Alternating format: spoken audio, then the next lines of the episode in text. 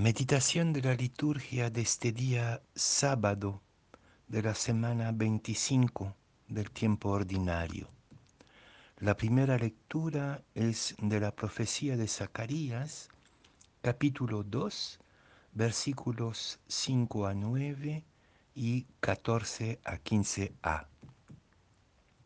Y el Evangelio de San Lucas, capítulo 9, versículos 43b a 45.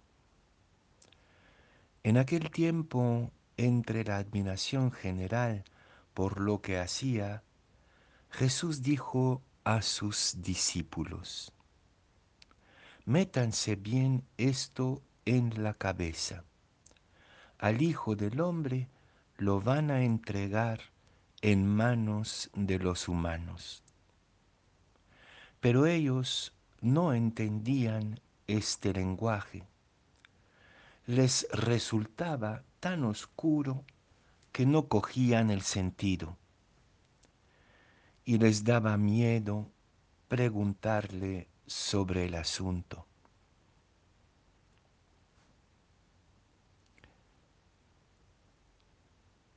Dios en Jesús no condena no castiga, no pone condiciones, pero sí el seguimiento de Jesús tiene consecuencias. No hay condiciones, pero sí hay consecuencias. Si decidimos seguir a Jesús encaminarnos con Él, acompañándolo hacia el reino que nos propone, todo esto tiene consecuencias y es lo que nos advierte Jesús en este Evangelio.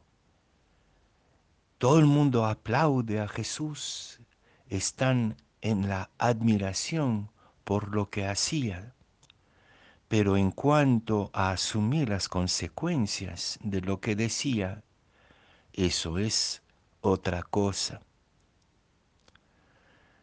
También para nosotros la pregunta es apremiante.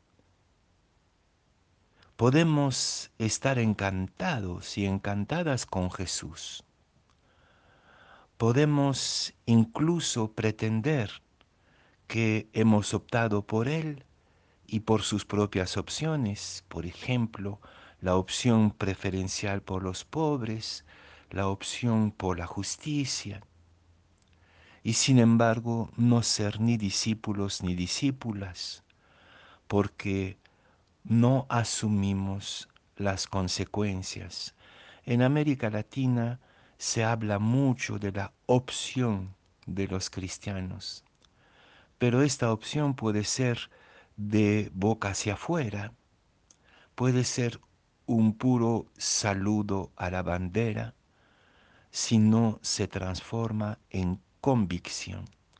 La convicción es esta experiencia interior que hace que nadie ni nada te puede quitar esto que da sentido a tu vida. La convicción es esto por lo que vas a morir, esta experiencia por la, por la que tú estás dispuesto a dar la vida como Jesús. Y normalmente cualquier convicción seria de carácter evangélico trae consigo lo que le va a pasar con Jesús. No vamos a morir necesariamente clavados en la cruz, pero sí lo nuestro, nuestra convicción, necesariamente va a traer contradicciones para nosotros mismos y para aquellos a quienes pretendemos defender o con quienes pretendemos o pretendamos echar nuestra suerte.